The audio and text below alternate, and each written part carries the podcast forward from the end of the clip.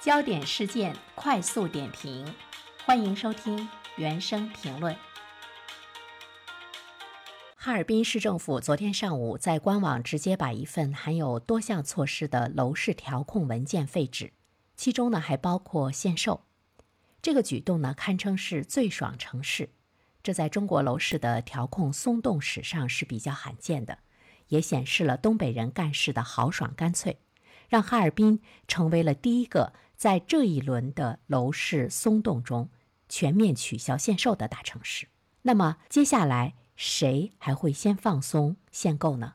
在今年里，是不是一定会有多个高级别的大城市大幅度的放松限购的政策呢？啊，这一次呢，哈尔滨呢是这个楼市松动的这个先锋，废除了它一八年的调控文件的政策，可以说是开创了一个先例。哈尔滨我们都非常的熟悉啊，它是黑龙江省的省会城市，也是中国十五个副省级的城市之一。呃，在历史上呢，它还曾经三次成为直辖市。而且我们会看到，其实哈尔滨这座城市啊，它的陆地面积呢是很大的。不知道大家是不是呢有了解？哈尔滨呢，它有五点三万平方公里的陆地面积，可以说是一个不折不扣的超级的城市。它的这个面积相当于三点三个北京。八点四个上海，接近二十七个深圳，可以说地多人少，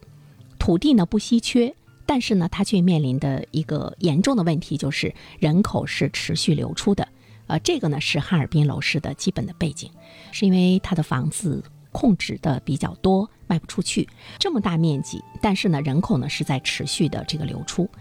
呃，哈尔滨呢是二零一零年到二零二二年东北三省人口流失最多的六大城市之一，十年减少了六十二点六万的这个常住的人口，而且我们还需要知道的呢，就是哈尔滨是内地二十七个省会城市里过去十年唯一人口下降的省会城市，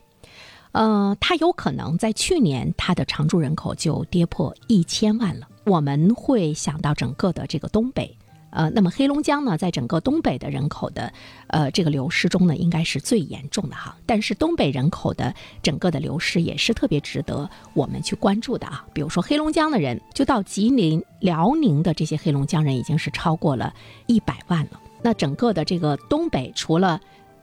我们这三个省之间的人员在这个流动之外的话呢，输出到东北省外的总。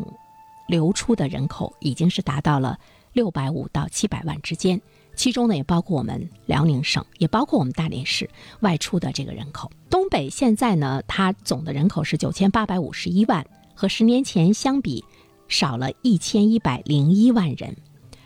没有办法，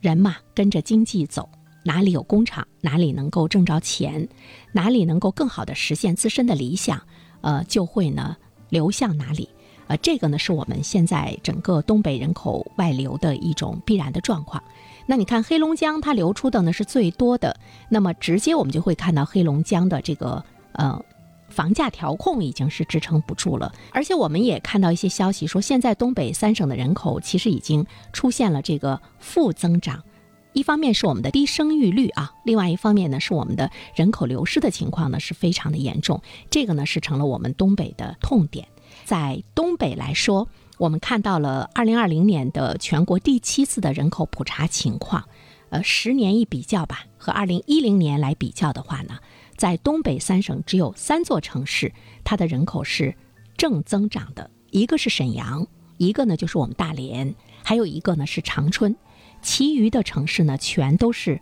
负增长。东北是不是某个城市变成了空城？那么房价呢就会大跌。这个呢，是因为人口的流失的严重所造成的这样的一种的情况。那么东北人都流到哪里去了？有互相的一个流动，但是主要的这个外流的方向是珠三角、长三角、京津冀三大都市圈。未来呢，中国城市的竞争，它一定是城市群的这个竞争。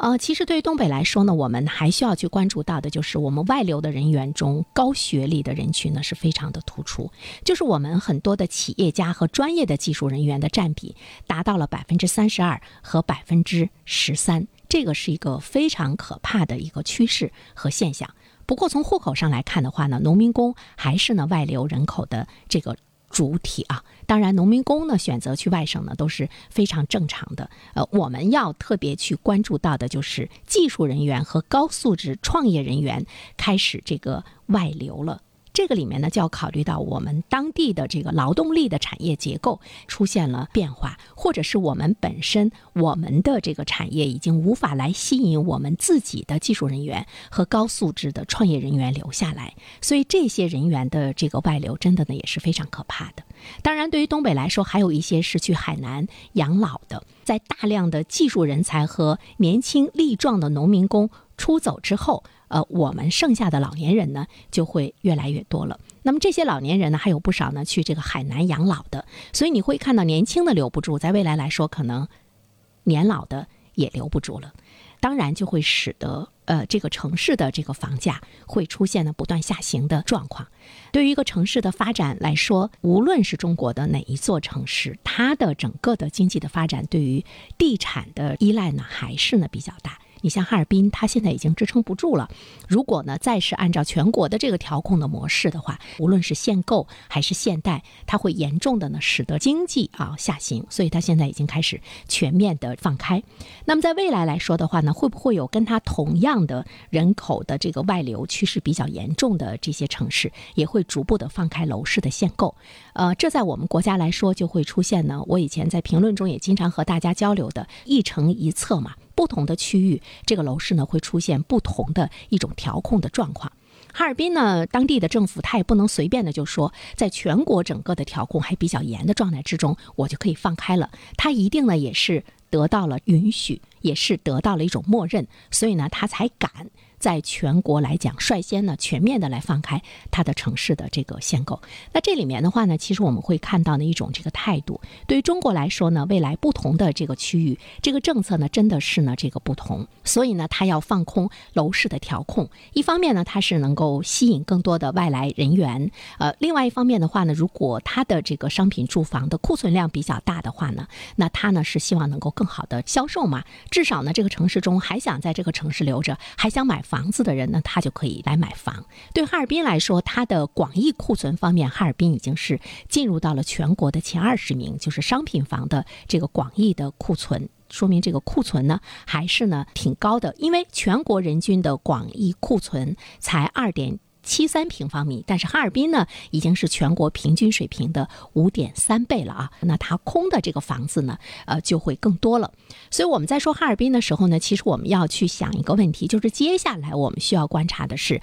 哪一座城市，比如说跟哈尔滨级别比较相当的这些高级别的城市里，谁会先放松呢？这个限购啊，这个呢，也由此呢，会引发我们对未来的这个楼市的价格会有一个什么样的判断。好，我们今天的原声评论呢，就请大家收听到这里。如果你喜欢我的评论，欢迎订阅。我们明天再会。